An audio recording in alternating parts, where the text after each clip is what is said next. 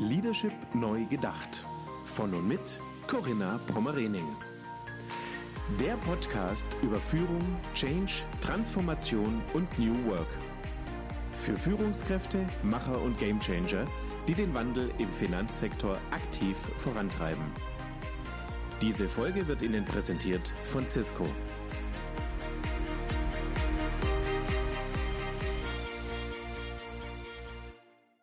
Herzlich willkommen zu meinem Podcast Leadership Neu Gedacht. Mein Name ist Corinna Pomorening. Mein heutiger Gast ist Autor, Keynote-Speaker und Banker. Zudem ein führender Experte zu technologiegetriebenen Umbrüchen im Bank- und Finanzwesen. Er ist Herausgeber des Newsletters The New Frontier sowie Autor vom Blockchain Babel, einem Financial Times Buch des Monats und dem Gewinner des Independent Press Awards. Seine Artikel und Interviews erscheinen in Medien wie der New York Times, dem American Banker oder Strategy and Business. Seine weltweiten Keynotes schulen Führungskräfte und Experten aller Branchen über die Auswirkungen neuer Technologien. Ja, mein Gast ist seit Jahren in mehreren Führungspositionen im Bank- und Zahlungsverkehr tätig. Ich begrüße ganz herzlich an dieser Stelle und schön, dass Sie die Zeit gefunden haben, lieber Igor Petsch. Hallo. Hallo, schönen guten Tag und vielen lieben Dank für die Einladung. Freue mich sehr, heute hier zu sein. Ja, vielen Dank, wie eben gerade von mir gesagt. Schön, dass Sie die Zeit gefunden haben. Ich weiß, Ihr Terminkalender ist voll und da muss man sich dann auch wirklich immer so eine halbe Stunde genau abknapsen und schauen, wo hat man da noch ein Zeitfenster. Also von daher ganz herzlichen Dank. Herr Petsch, ich habe Sie gerade unseren Zuhörenden vorgestellt, wer Sie sind, was Sie machen. Ich war neulich ganz begeistert, als ich Sie in Köln erlebt habe und auch Ihre Keynote ähm, ja wahrgenommen habe und ja wirklich sehr interessiert verfolgt habe. Da ging es um das Thema TechFin. Jetzt überlegen, glaube ich, viele meiner Zuhörende TechFin. Geht dieses Wort nicht eigentlich andersrum? Ähm, ich glaube, Fintech ist allen geläufig und das können wir alle zuordnen. Und in Ihrer Keynote haben Sie nochmal die Besonderheit herausgestellt, dass es dort eigentlich neue Akteure gibt unter dieser Begrifflichkeit TechFin. Und daraufhin habe ich Sie angesprochen, eingeladen, ob Sie uns das nicht in meinem Podcast nochmal näher bringen können. Wollen wir direkt mit dem Fachlichen starten, Herr Page? Sehr gerne. Lassen Sie uns genau dort auch vielleicht anfangen. Also Fintech, das kennen wir alle. Der Begriff hat sich ja nun schon wirklich seit Jahren etabliert. Das können wir nachvollziehen, wer und was damit gemeint ist. Aber was verstehen wir jetzt unter dem Wording TechFin? Und vielleicht können Sie es auch erläutern, wann und wie der Begriff entstanden ist. Mhm. Ja, genau. Also TechFin ist ein sehr, sehr spannender Trend äh, derzeit, den die meisten Banker und Finanzmanager zwar vielleicht nicht beim Namen kennen, äh, aber viele von ihnen beschäftigt dieser Trend und äh, manche von ihnen können auch deswegen nicht ganz ruhig schlafen. Ähm, kaum jemand, wie gesagt, kennt den Begriff, aber äh, konkret geht es darum, ähm, dass IT-Riesen wie Amazon oder Facebook in das Finanzwesen einsteigen. Dazu gehören natürlich bekannte Vorstöße wie Apple Pay oder Google Pay, äh, aber das ist eigentlich nur die Spitze des Eisbergs. Also die Tech-Giganten aus dem Silicon Valley, aber auch aus China haben viel größere Ambitionen und dank Schlüsseltechnologien von morgen haben sie tatsächlich auch eine Chance, diese bald zu realisieren. Vielleicht zu Ihrer zweiten Frage, wann und wie der Begriff entstanden ist. Also im Prinzip ist es so, dass der Wunsch der Tech-Unternehmen bei Bank- und Finanzdienstleistungen mitzumischen, schon etwas älter ist. Äh, aber tatsächlich entstanden ist der äh, sind diese technologischen Rahmenbedingungen, die wir da brauchen, erst vor ein paar Jahren äh, und haben diesen ganzen Einstieg der IT-Riesen möglich gemacht. Der Begriff TechFin zum Beispiel kam zum ersten Mal 2016 auf, und zwar war es Jack Ma, der Gründer des chinesischen E-Com-Riesen Alibaba mhm. und damit auch der App Alipay, der den Vorstößen der Tech-Konzerne mit TechFin eben einen Namen gegeben hat. Äh, und zwar äh, war das eine Rede über Ant Financial, also dem Finanzarm von Alibaba. Äh, und Jack Ma wollte sich klar von Fintech-Firmen abgrenzen, hat gesagt, der wesentliche Unterschied zu Fintechs ist, dass die großen Technologiefirmen nicht Finanzdienstleistungen anbieten, um damit Geld zu verdienen, sondern um ihre Kernprodukte attraktiver und userfreundlicher zu machen. Mhm. Das heißt, der App soll, der, der Kunde soll im Idealfall nie die App verlassen müssen, nie die Plattform verlassen müssen, so wenige Felder wie möglich ausfüllen müssen, um sogenannte Friktion zu vermeiden. Also Friktion mhm. ist ja der Fachbegriff, äh, der jetzt auch ähm, die, die User Journey und User Friendliness in, in den letzten Jahren sehr stark beschreibt. Also für Fintechs wie TransferWise oder N26 hingegen sind Finanzdienstleistungen eher das Kernprodukt und sie arbeiten auch mit klassischen Geschäftsmodellen, wenn gleich sie auch Gebühren verlangen. Ähm, aber Techfins äh, ticken da anders. Spannend, also das ist ja wirklich ein ganz anderer Antritt. Wie kann man sonst noch die Akteure so differenzieren? Wie kann man die unterscheiden, so von ihrem Antritt und vielleicht auch vom, vom Geschäftsmodell? Haben Sie da noch mhm. Differenzierungsmöglichkeiten? Mhm. Genau, sie unterscheiden sich tatsächlich auf mehreren Ebenen. Also zunächst einmal sind Fintechs in der Regel Startups, die ihren Fokus, wie gesagt, auf Finanzdienstleistungen haben. Es sind Finanzunternehmen. Techfins hingegen sind IT-Firmen, äh, zumeist aus dem B2C-Bereich kommen. Das werden wir auch sehen. Also das sind äh, die, die wenigsten sind klar aus dem B2B-Bereich. Ähm, also sie haben immer einen direkten Touchpoint zum Endkunden. Fintechs äh, arbeiten immer mit klassischen Geschäftsmodellen. Also wie gesagt, sie bieten immer noch Gebühr, äh, Dienstleistungen gegen Gebühren an, auch wenn diese oftmals viel geringer ausfallen als bei klassischen Bank- oder Finanzinstituten. Ähm, und sie sind oft auch nischiger unterwegs. Also sie sind auch auf, auf kleine Zielgruppen fokussiert, viel kleiner als etwa Banken und Techfins, die eher den Mainstream anstreben. Tech-Riesen hingegen sind vor allem das Ziel darin, darin, wie gesagt, die User in ihr Ökosystem zu bringen, dort zu halten und über andere Kanäle Investments hineinzuholen. Das heißt, deswegen bieten sie auch oft ähm, den Kunden kostenlose Dienstleistungen an. Und dabei kommt natürlich auch den generierten Daten eine sehr strategische Bedeutung zu, denn es sind gerade diese Firmen, die B2C-Datenriesen, die wissen, wie man äh, aus Daten quasi Geld machen kann. Ein weiterer Punkt ist, Techfins fokussieren sich sehr stark auf den Bereich Payment, äh, wohingegen Fintechs unterschiedlichste Bereiche der Finanzwelt abdecken können, wenngleich immer klar abgegrenzte Teile der Wertschöpfungskette.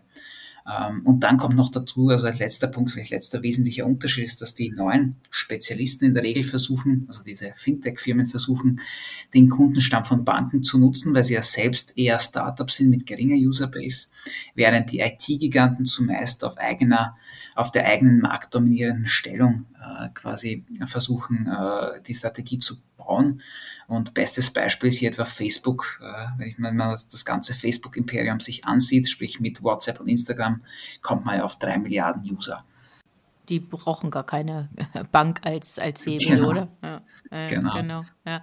Aber bei den Fintechs, da vielleicht nochmal, Herr Peach, äh, wenn man das so in der Historie mal verfolgt oder auch Revue passieren lässt, da hat ja schon eine Veränderung auch stattgefunden. Also der erste Antritt war ja sehr häufig in den ersten Jahren, als die äh, Fintechs entstanden sind, ähm, B2C, also dass man an den Endkunden beispielsweise herantreten wollte. Und da hat ja schon eine Professionalisierung, auch eine Veränderung des Geschäftsmodells stattgefunden, dass man gemerkt, oder die Fintechs dann auch gemerkt haben, sie schaffen es allein nicht, weil sie den Marktzugang an den Endkunden einfach gar nicht haben und die äh, eine mögliche Partnerbank dann als, äh, als Partner, als Hebel benötigen. Also da hat ja schon auch eine Konsolidierung stattgefunden in den letzten Jahren, oder? Sie haben, Sie haben völlig recht, ja. Also Fintechs, äh, es ist ja ein Begriff, den haben wir schon seit einigen Jahren, äh, wie gesagt, sehr stark medial propagiert. Er ist in aller mhm. Munde, äh, auch auf, auf Fachkonferenzen. Sie wissen das ja, also man kommt um, um dieses Konzept nicht herum. Äh, mittlerweile stimmt, wir haben eine sehr, sehr starke Professionalisierung auch äh, hier erlebt und das spiegelt sich natürlich auch sehr stark in den Investment, Investments wieder, die wir sehen. Äh, also Umfragen zeigen natürlich, dass Fintechs einen großen, eine große Zukunft haben, äh, aber natürlich ist das Geld, das dann tatsächlich in die Branche fließt, viel, viel äh, wichtiger. Also man kann sich das wirklich anhand der Zahlen ansehen. 20 20 war ja ziemlicher Einbruch während Corona natürlich. Ähm, allerdings ist 2021 wieder ein extrem stark äh, wachsender Trend zu sehen. Noch nicht ganz das Rekordjahr 2019, aber wir hatten weltweit zum Beispiel äh, circa 98 Milliarden US-Dollar, die investiert wurden in Fintechs. Deutschland war hier auch ein Vorreiter, äh, beziehungsweise ist die Nummer eins in der EU, äh, sowohl was Finanzierungsrunden betrifft, auch als auch was das investierte Volumen betrifft. Und äh, genau 2020 waren es immerhin 1,4 Milliarden US-Dollar, die hier in Fintechs gef geflossen sind. Aber Sie haben auch recht in Ihrer Frage, also die, die Fintechs, äh, drei von vier Fintech-Gründern geben als oberstes Unternehmensziel auch an, äh, dass äh, sie eine Partnerschaft mit einem etablierten genau. Finanzinstitut anstreben mhm. äh, und dass sie eben nicht die Bankenwelt äh, disruptieren wollen, wie es so schön immer heißt. Das heißt, die Kooperationsmodelle äh, sind immer wichtiger in diesem Sektor. Ja, genau. War ja auch jetzt viele Jahre die Rede davon, es gibt die Fintech-Revolution und äh, die, die etablierten Player, nehmen wir jetzt mal Großbanken oder auch Regionalbanken, hatten eine gewisse Angst vor dem Angriff der Fintechs, also Fintech-Revolution hier als Stichwort. Bisher ist die doch aber eigentlich ausgeblieben, oder? Wie ist da jetzt Ihre Markteinschätzung? Glauben Sie, dass der, die große Disruption jetzt vor der Tür steht von Seiten der Fintechs oder müssen wir tatsächlich den Blick Richtung der Tech-Fins ähm, richten? Nein, also da, da glaube ich, äh, da bin ich, glaube ich, Ihrer Meinung. Also zusammenfassend, wenn man sich diese letzten paar Jahre ansieht, kann man schon sagen, dass Fintechs zwar immer noch als der Innovationsmotor schlechthin gelten äh, und auch als Bedrohung. Äh, wir haben eben gesehen, dass äh, ja, sie bringen Innovation, sie bringen Innovationsdruck. Äh, als Bedrohung äh, sehe ich sie jetzt nicht äh, eben weil sie sehr stark Partnerschaften eingehen. Natürlich gibt es Unternehmen wie PayPal, die halt den Banken doch einen Teil der Wertschöpfungskette streitig machen, aber das sind eher die Ausnahmen. Die meisten helfen tatsächlich. Und noch konnten die Fintechs den Großbanken keine signifikanten Marktanteile abjagen, geschweige denn eine Branchenrevolution auslösen. Und ja, wie gesagt, Banken im Gegenteil pumpen auch Milliarden in Kooperationen und Akquisen. Und nicht zuletzt deswegen halte ich eben den TechFind-Trend für besorgniserregender, weil man hier also vielleicht um es mit einer Metapher zu sagen, es wird ja oft medial propagiert, der Kampf David gegen Goliath, aber Ende des Tages trifft hier ein Goliath auf einen anderen Goliath. Und das ist eben das, äh, wo, wo sich manche Banken tatsächlich Mhm. Gedanken machen sollten. Also die wahren Angreifer und digitalen Herrscher, wenn man das so formulieren darf, sind dann wahrscheinlich tatsächlich die IT-Giganten, ne, die sie mit den Tech-Fins dann auch meinen. Genau, genau. Also ich glaube, man muss hier sehr, sehr wohl auch noch unterscheiden. Es sind ja auch nicht alle IT-Giganten gleich. Es gibt im Wesentlichen drei große Gruppen. Die erste Gruppe, würde ich sagen, sind Infrastrukturprovider, also Hardwarehersteller, Connectivity Provider, Datenbank-Experten, Cloud Computing äh, Data Centers. Also das sind so die, die IBMs und die Oracles dieser Welt, die ihr Geschäftsmodell in, der Regel ist es auch komplementär mit, mit dem Bankenwesen. Die zweite Kategorie, das bilden die sogenannten B2C-Tech-Titanen, also Firmen wie Facebook oder Apple, die den Endkundenmarkt dominieren. Äh, die sind schon viel gefährlicher, äh, da sie zentrale Kernkompetenzen besitzen, die jeden Tag auch im Bankenmarkt wichtiger werden. Also wir wissen ja alle, äh, dass sich da die Bankenwelt derzeit mitten in der Umstellung befindet von einem papierbasierten zu einem digitalen Paradigma. Aber ein digitales Paradigma bedeutet eben mehr als nur eine App zu haben, sondern sie müssen Backend-Systeme äh, austauschen, sie müssen Geschäftsmodelle tauschen. Das ist ein Thema der Mitarbeiter, der Führung. Ähm, ich muss schauen, wie ich aus Daten und Plattformansätzen Geld bekomme. Und das sind alles Sachen, die, die sind, da sind die Unternehmen äh, wie Facebook oder eben Google oder Apple, die haben das in der DNA. Dann gibt es allerdings noch die dritte Gruppe, das sind meiner Meinung nach die gefährlichsten. Äh, da geht es um Datengiganten, die auch in puncto IT-Infrastruktur große Schritte machen. Und da möchte ich vor allem Google oder Amazon nennen, äh, sowie die chinesischen Unternehmen Alibaba oder Baidu, die sozusagen die Wertschöpfungskette von beiden Seiten in Angriff nehmen. Einerseits von der Endkundenperspektive, wo sie wirklich das Frontend äh, besetzen, andererseits aber auch, wie gesagt, die Infrastruktur genau besetzen. Also das, da, da muss man, glaube ich, ganz wichtig unterscheiden, äh, welche Gruppe an IT-Unternehmen tatsächlich da am besten positioniert ist, um, um hier gefährlich zu werden. Also macht Sinn, sich da wirklich im Detail mal mit auseinanderzusetzen und ja, die Großen wirklich mal in den Fokus zu nehmen. Können Sie vielleicht nochmal darauf eingehen, Herr Page, welche TechFin-Vorstöße, welche Initiativen oder Entwicklungen haben denn den Finanzsektor bereits nachhaltig geprägt? Können Sie da vielleicht nochmal so ein paar Beispiele aus der Praxis bringen? Mhm, gerne, gerne. Also wir haben ja Jack Ma erwähnt am Anfang, äh, wie gesagt, der, der Gründer und CEO von, von Alibaba und damit auch Alipay. Also gerade in China sind Alipay und WeChat Pay die größten Apps. WeChat Pay ist ja die größte Bezahl-App überhaupt weltweit. Ähm, dann gibt's noch äh, ähnliche, ähnliche Initiativen in Asien, ich würde mal sagen LinePay, aber auch äh, im Westen, wenn man sich anschaut, Facebook Pay äh, in den USA, äh, mittlerweile auch in, in der UK und, und Frankreich verfügbar, noch nicht in Deutschland. Und was all diese Initiativen äh, gemeinsam haben, ist, dass man gewisse Bezahlfunktionalitäten hat, Transaktionsfunktionalitäten, das heißt, ich kann damit einkaufen, ich kann meine äh, Transaktionen äh, an Freunde machen, Rechnungen teilen unter Freunden. Und ähm, die, die sind alle relativ ähnlich, A, weil sie äh, kostenlos sind, das heißt, das Ziel ist tatsächlich, die Plattform ein bisschen spannender zu machen, nicht so sehr Gebühren zu erheben.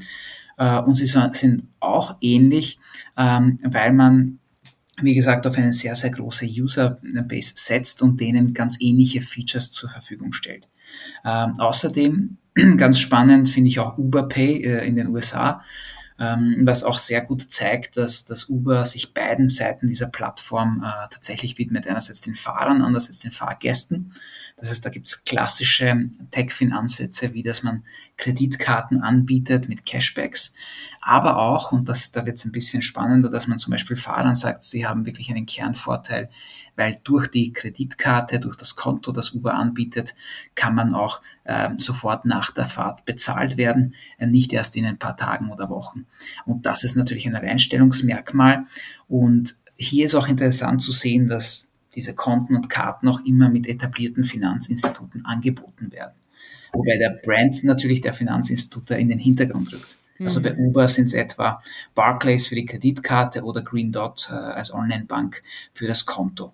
Und dann natürlich muss man auch über Google Pay und Apple Pay reden. Das sind ja die Vorreiter im Westen, die ja durch ihre Betriebssysteme auf den Smartphones ja prädestiniert dafür sind, Wallets für eine breite Kundenschicht anzubieten. Mhm. Und ja, wir wissen ja alle, wie das funktioniert. Man hinterlegt hier einfach eine herkömmliche Kreditkarte.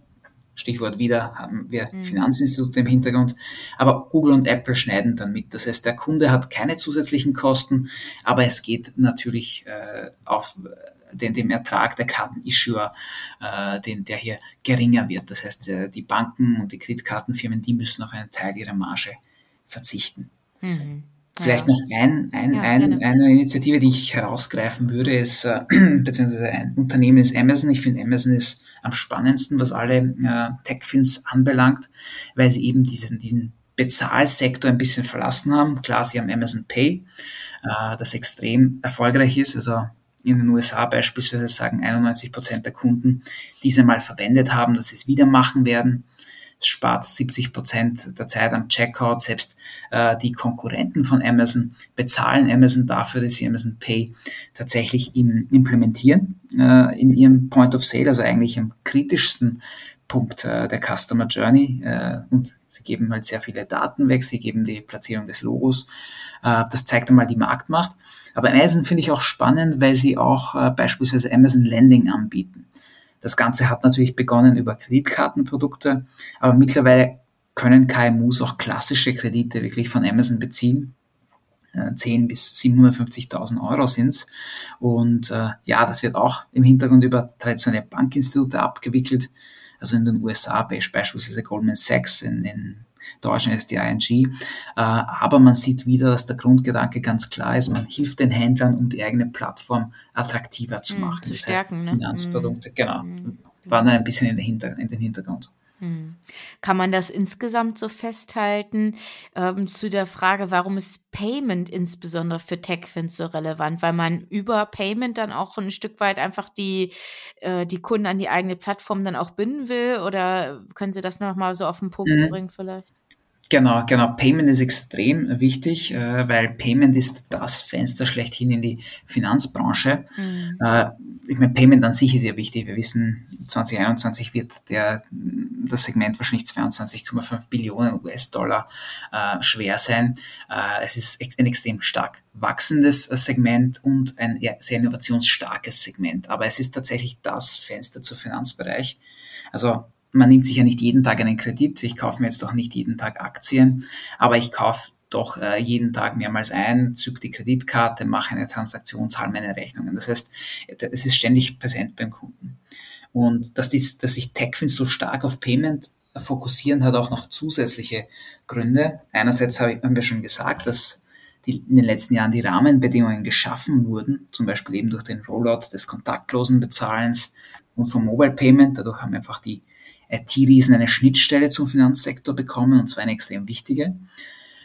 Und das zweite ist auch die Regulatorik. Ja? Also solange sie nur Geldströme managen und keine Kredite vergeben oder Spareinlagen verwalten, brauchen sie auch keine Banklizenz. Also das ist auch ein ganz, ganz wesentlicher Punkt, wieso Payment hier als erster Schritt gilt. Und zu guter Letzt können die Datenriesen ihre Kernkompetenzen sehr gut nutzen, sprich eine riesige Kundenbasis, die mobilen Plattformen, hohe Vertrauenswerte, Brand Recognition, also alles das, was man, was man eh schon kennt. Also Payment ist da wirklich prädestiniert dafür. Wie werden bisherigen etablierten Player sich in dieser neuen Marktsituation aufstellen? Und gibt es da vielleicht auch äh, Initiativen, die ein Stück weit dann auch konkurrenzfähig sind? Also ja, bleibt spannend der Sektor. Mhm. Herr Page, ich würde gerne mit Ihnen nochmal über das Technologiefeld Blockchain und Distributed Ledger Technologie sprechen da geht es ja auch einfach um neue Bereiche der Finanzindustrie, die vielleicht möglicherweise auch nochmal ja, torpediert werden, angegriffen werden. Ähm, wie schätzen Sie diesen Bereich ein und äh, auch die, die Reichweite des, des Angriffs, wenn wir das so formulieren wollen? Mhm, ja, also ich denke, die Wichtigkeit der Blockchain kann vor allem im Kontext der Tech-Fins kaum überschätzt werden. Ähm, man könnte nämlich aus Bankensicht sagen, okay, dann geben wir halt einen Teil des Payment-Bereichs ab, aber wir haben ja immer noch die ganz großen Bereiche wie Asset Management, Immobilienfinanzierung und so weiter. Das Problem ist aber jetzt aus Bankensicht, dass eine Technologie aufgekommen ist, die man tatsächlich als Game Changer bezeichnen kann und äh, das ist eben die Blockchain oder DLT, Distributed Ledger Technology. Vielleicht noch kurz zur Erklärung, also DLT ist im Wesentlichen ein Begriff, der die zentralisierten Blockchains beschreibt. Ähm, ganz vereinfacht gesagt geht es bei der Blockchain, falls das äh, jemand noch nicht, noch nicht äh, so äh, präsent hat. Es geht dadurch um verteilte Datenbankstrukturen, die es eben im großen Stile ermöglichen, Mittelsmänner auszuschalten. Dadurch wird im Wesentlichen der Austausch sämtlicher digitaler Vermögen, und ich rede jetzt nicht nur von Geld oder Aktien, sondern auch sämtliche andere fälschungssichere Informationen. Äh, das wird in einer extrem schnellen und kostengünstigen Form möglich.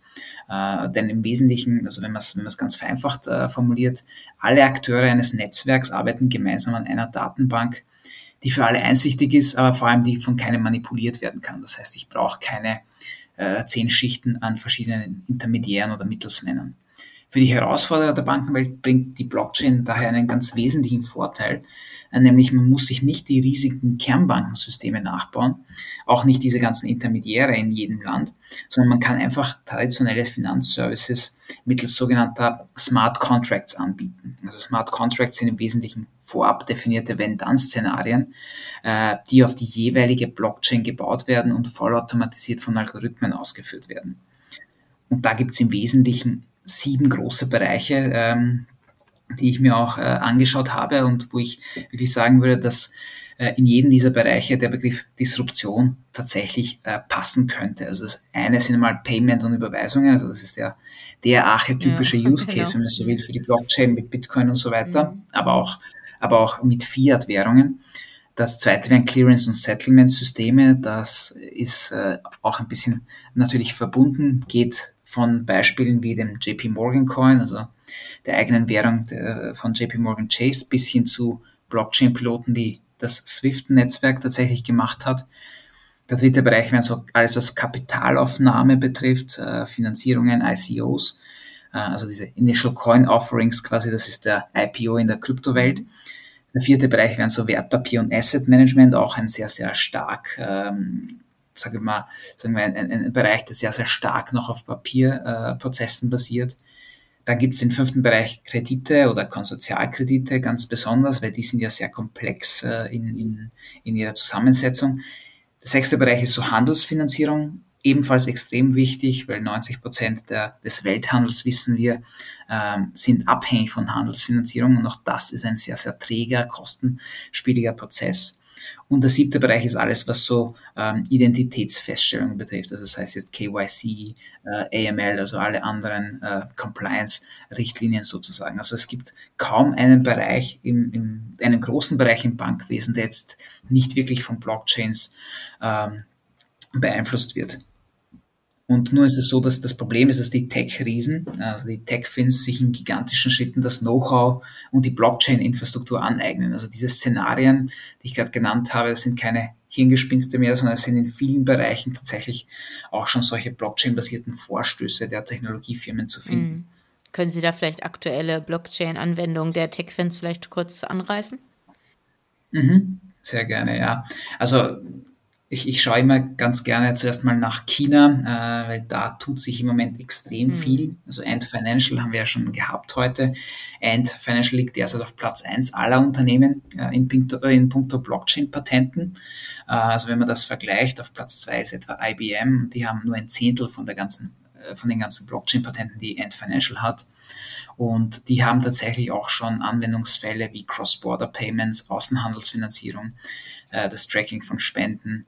Und es wird jetzt auch derzeit gearbeitet an einer DLT-Anwendung äh, in Sachen Vermögensverwaltung. Das heißt, es ist ein wirklich, wirklich sehr breites Portfolio. Mhm.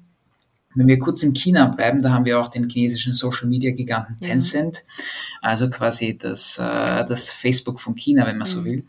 Das ist mittlerweile die Nummer drei auf der globalen Blockchain-Patentliste und hat 2019 auch ein grünes Licht erhalten vom Regulator in Hongkong, um eine eigene Blockchain-basierte virtuelle Bank zu gründen. Ja. Natürlich wieder zusammen mit Bankinstituten, in dem Fall war es die äh, Industrial and Commerce Bank of China und zwei weiteren Investoren. Aber es drängt sich für mich die Frage auf, wieso ein Social Media Messaging Dienst eine Bank gründet, äh, die sich vor allem mit Supply Chain Financing spezialisiert. Also das ist extrem weit weg äh, von dem, was, da, was, die, was der IT-Gigant sonst macht. Was sind die Hintergründe? Und Haben Sie weitere Informationen? Ja, in meiner, Meinung nach zeigt das sehr gut, dass sich das Credo, dass Finanzdienstleistungen nur als Aufwertung der eigenen Plattform angeboten werden, dank der Blockchain langsam, aber sicher verflüchtigt. Das heißt, äh, natürlich ist das Bankwesen äh, eine der größten Branchen schlechthin und eine der wichtigsten natürlich auch, weil egal was sich im, im Bankwesen abspielt, es ist, es, es, also die, die Effekte spürt, sind spürbar in allen anderen Branchen. Und es war schon immer ein sehr starker Wunsch der Tech-Firmen, auch in diesen, äh, in diese Branche vorzudringen. Und ich glaube, mit der Blockchain gelingt es jetzt tatsächlich mhm. auch. Weil sie einfach so früh dran sind, oder? In der Entwicklung. Ja. Genau, mhm. richtig, richtig.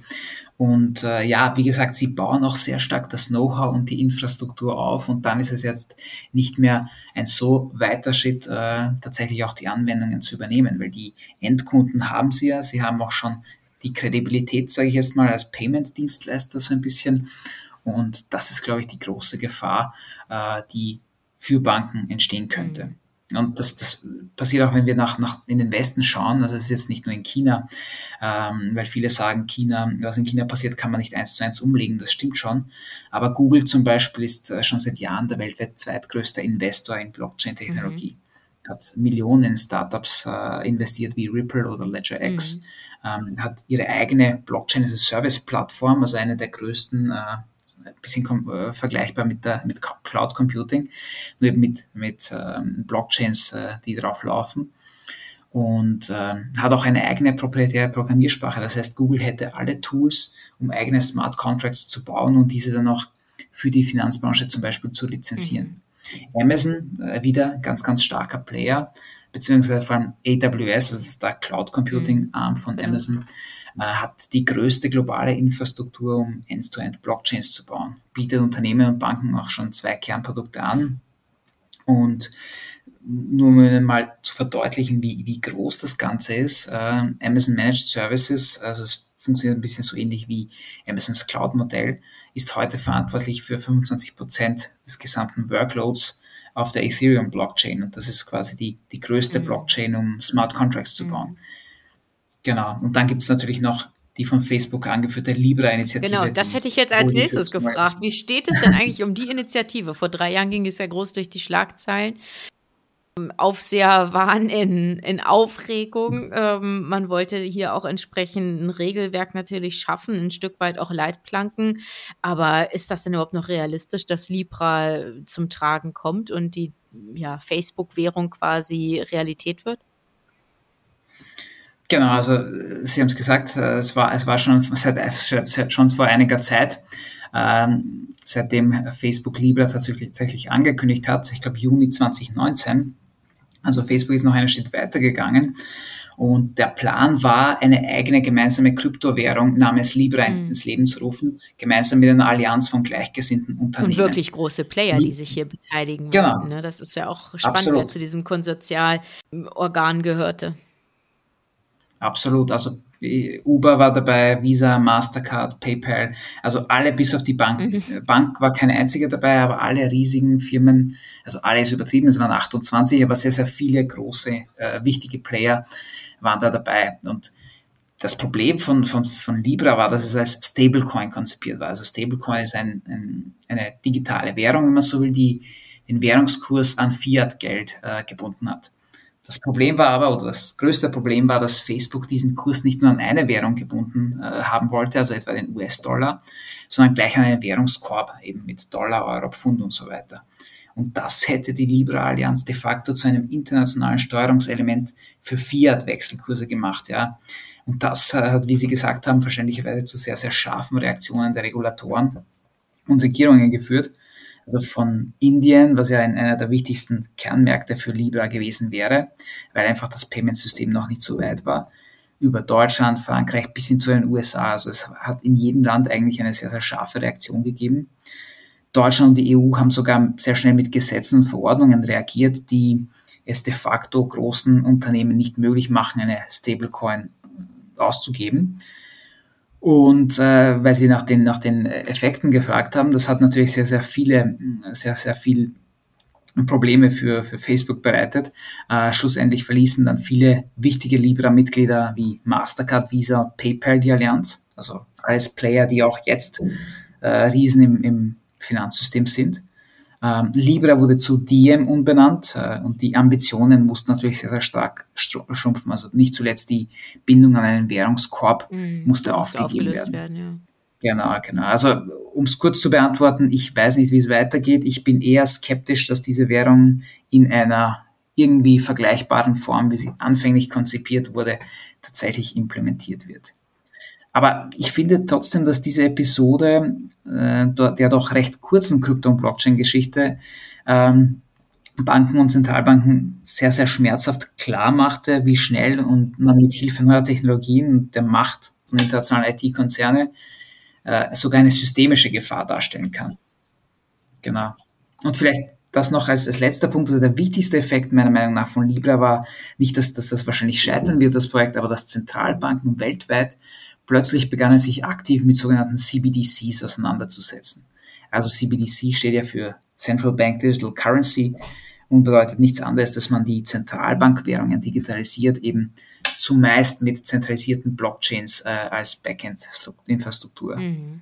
Und die Bank für internationalen Zahlungsausgleich hat mittlerweile herausgefunden, dass 86 Prozent aller Zentralbanken heute schon aktiv an einem CBDC arbeiten. Mhm. Und dafür war vielleicht tatsächlich die Libra-Initiative gut, dass es da ein Wachrütteln dann auch gab und Initiativen dann entwickelt worden sind. Absolut. Ja, Herr Pejic, dann würde ich sagen, lassen Sie uns noch mal ganz gezielt auch nach China schauen, also zumindest den Blick in die Zukunft auch werfen.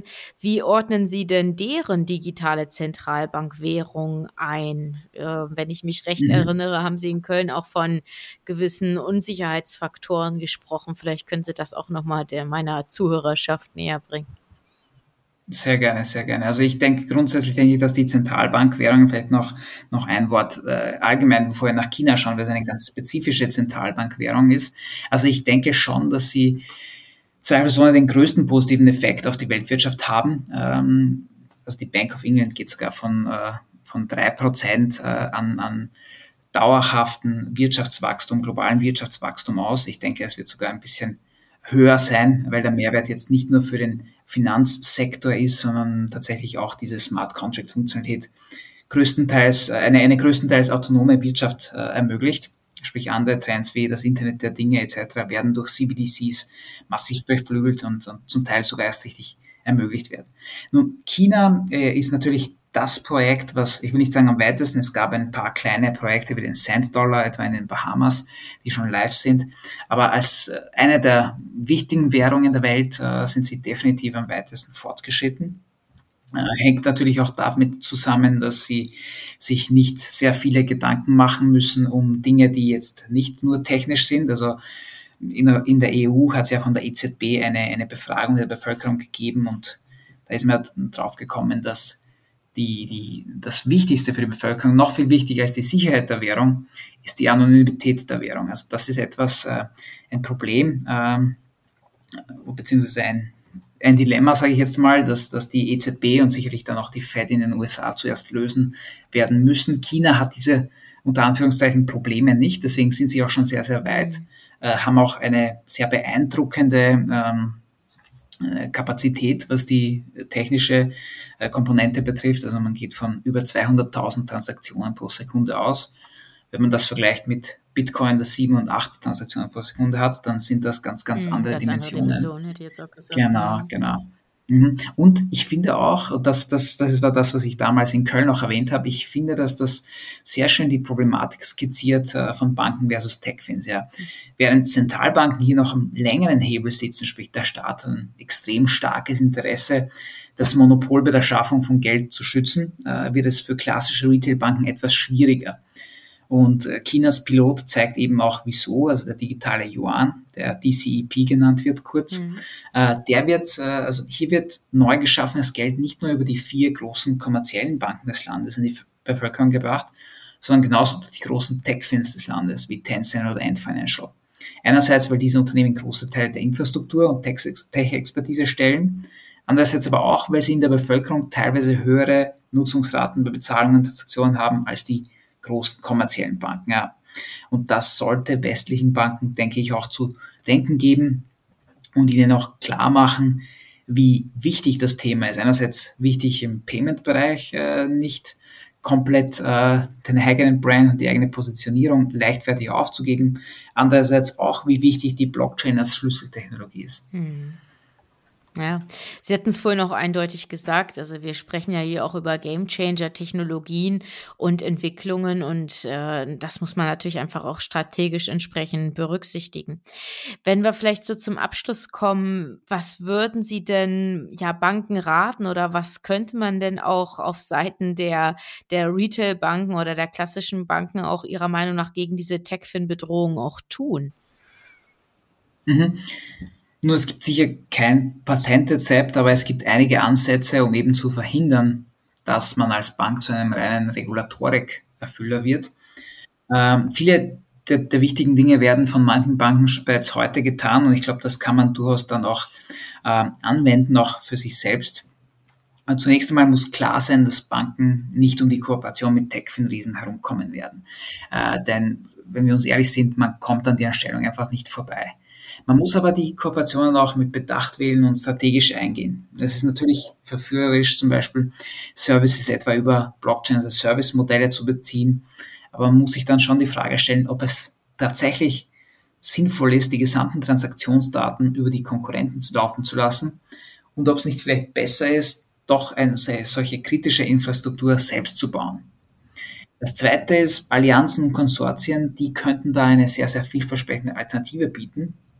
Immerhin ist es ein Modell, das wir in der Bankbranche schon seit langem kennen, schon seit langem praktizieren. Uh, Swift, Visa, Mastercard, das waren ja alles ursprünglich Kooperationen ja. von Banken. Ja. Und heute tendiert die Bankenbranche instinktiv eh zum richtigen, äh, zur richtigen Strategie. Es gibt schon viele Konsortien von Großbanken, teilweise auch mit Infrastrukturgiganten, aber solchen, die eben keine direkten Konkurrenten sind, wie etwa IBM. Und das wird im zum Beispiel im Zuge von sehr, sehr vielen Konsortien praktiziert, die sich auf Handelsfinanzierung spezialisieren. Also da finde ich, funktioniert das ganz, ganz gut. Da haben wir so Vorstöße wie Marco Polo, Voltron, WeTrade.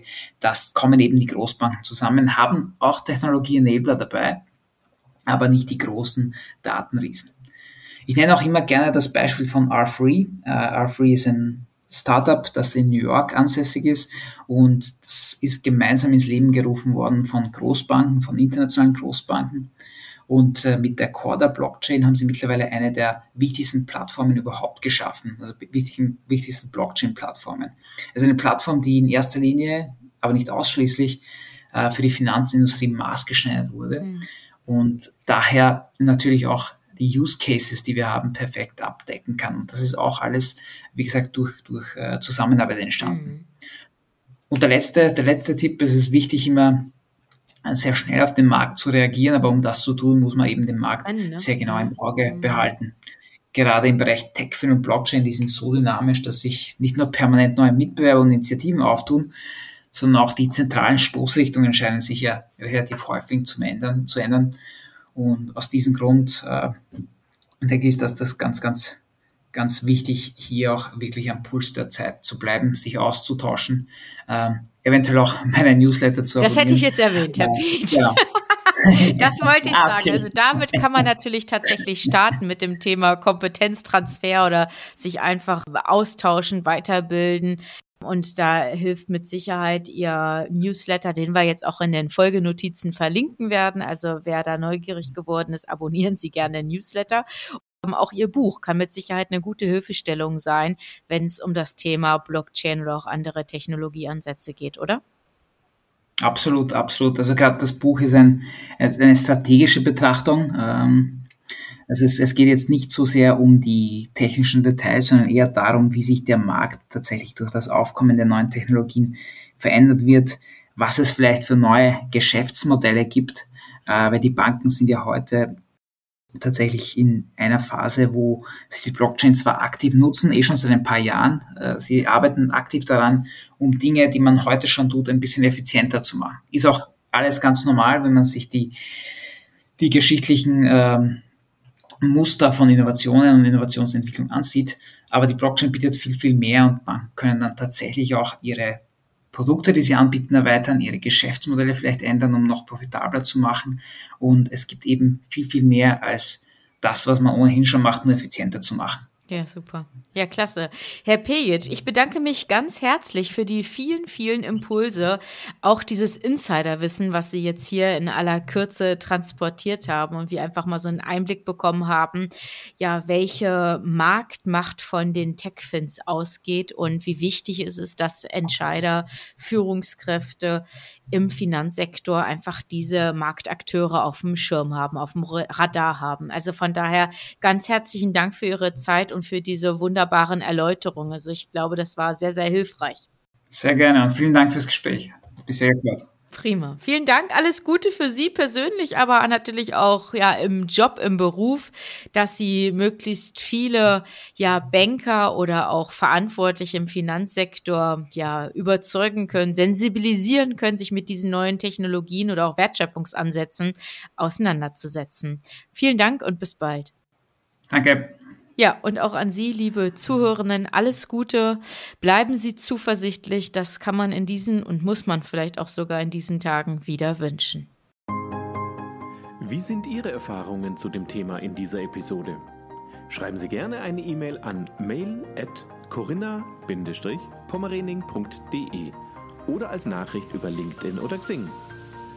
Besuchen Sie auch sehr gerne die gleichnamige geschlossene Facebook-Gruppe von Corinna Pommerening und hören Sie wieder rein, wenn eine neue Folge von Leadership neu gedacht auf Sie wartet. Unterstützt von Cisco, Ihr Partner für die digitale Transformation im Finanzsektor.